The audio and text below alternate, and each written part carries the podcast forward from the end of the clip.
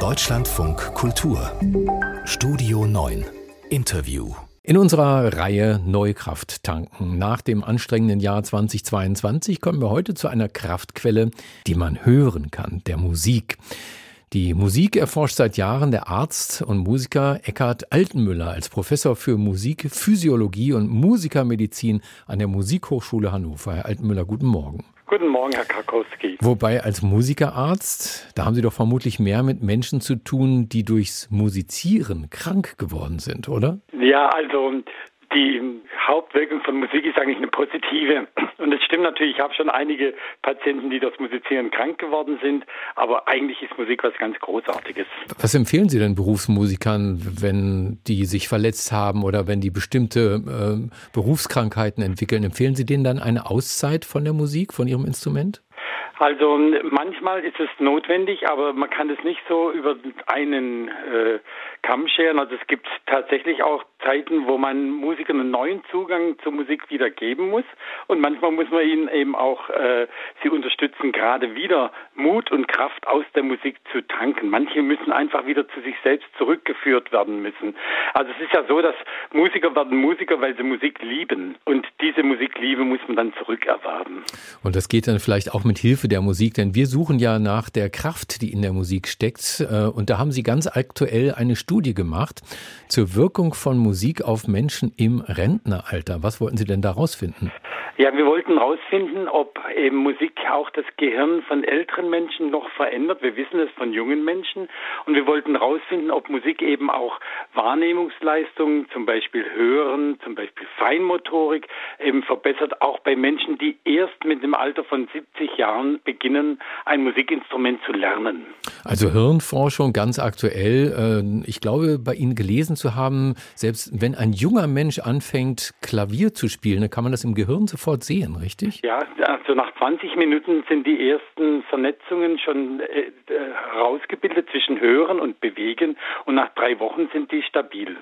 Und Sie wollten jetzt wissen, hm, wirkt das immer noch im Rentneralter, also bei Menschen ab 65? Die ja, Studie genau. hat ein ganzes Jahr gedauert. Wie haben Sie das gemacht? Sie haben dann irgendwie Menschen mit Dioden am Kopf Klavier spielen lassen oder ja. was? Ja, das war erstmal muss man natürlich Menschen finden, die noch nie in ihrem Leben längere Zeit Musik gemacht haben. Also sie durften nie länger wie sechs Wochen Musikinstrumente gespielt haben. Das war nicht einfach. Wir haben annonciert in der Zeitung, da hatten wir 1000 Bewerberinnen und Bewerber.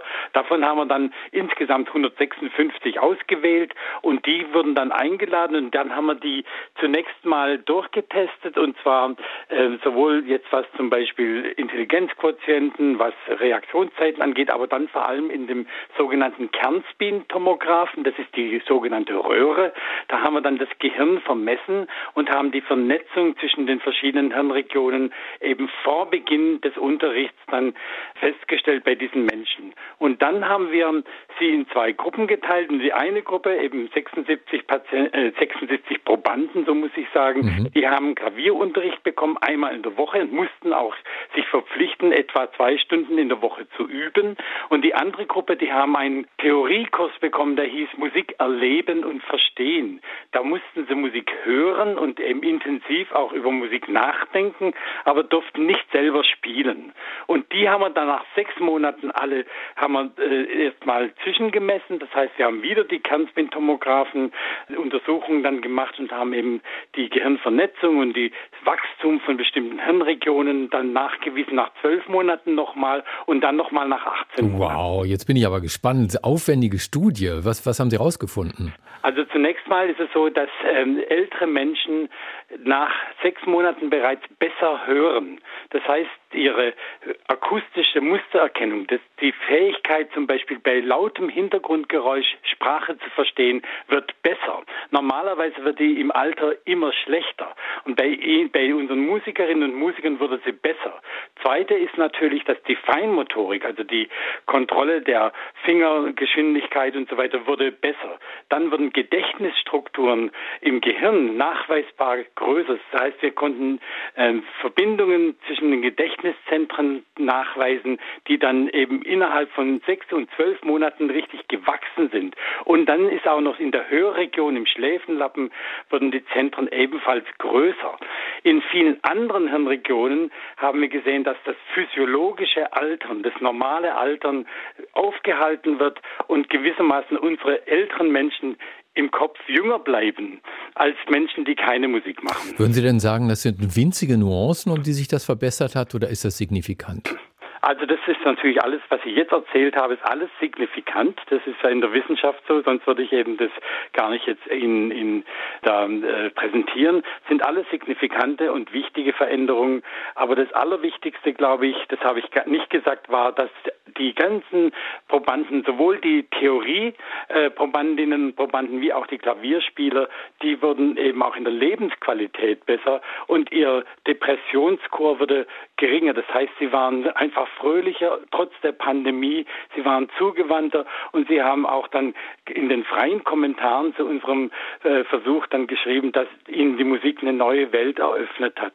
Die Kraft der Musik wissenschaftlich nachgewiesen, faszinierend. Was, was machen wir jetzt damit? Sollte äh, so eine Art Musiktherapie jetzt zum Alltag gehören, im Pflegeheim zum Beispiel? Also ich, ich finde, wir müssten unbedingt eben die älteren Menschen ermutigen, äh, sich äh, ein Instrument zum Beispiel, wenn sie dazu ein Interesse haben, ein Instrument zu erlernen. Wir müssten in den Musikschulen tatsächlich auch vermehrt wieder Lehrer einstellen, die auch ältere Menschen mit unterrichten.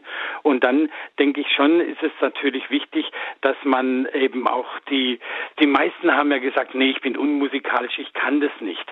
Und äh, das, man muss so eine Kultur des lebenslangen Musiklernens eigentlich in unserer Gesellschaft wieder aufbauen. Über die Kraft der Musik nach dem kräftezehrenden Jahr 2022 der Arzt und Musiker Eckhard Altenmüller ist Professor für Musikphysiologie und Musikermedizin an der Musikhochschule Hannover. Herr Altenmüller, Dank für das Gespräch im Deutschlandfunk Kultur. Ja, vielen Dank, Herr Karkowski.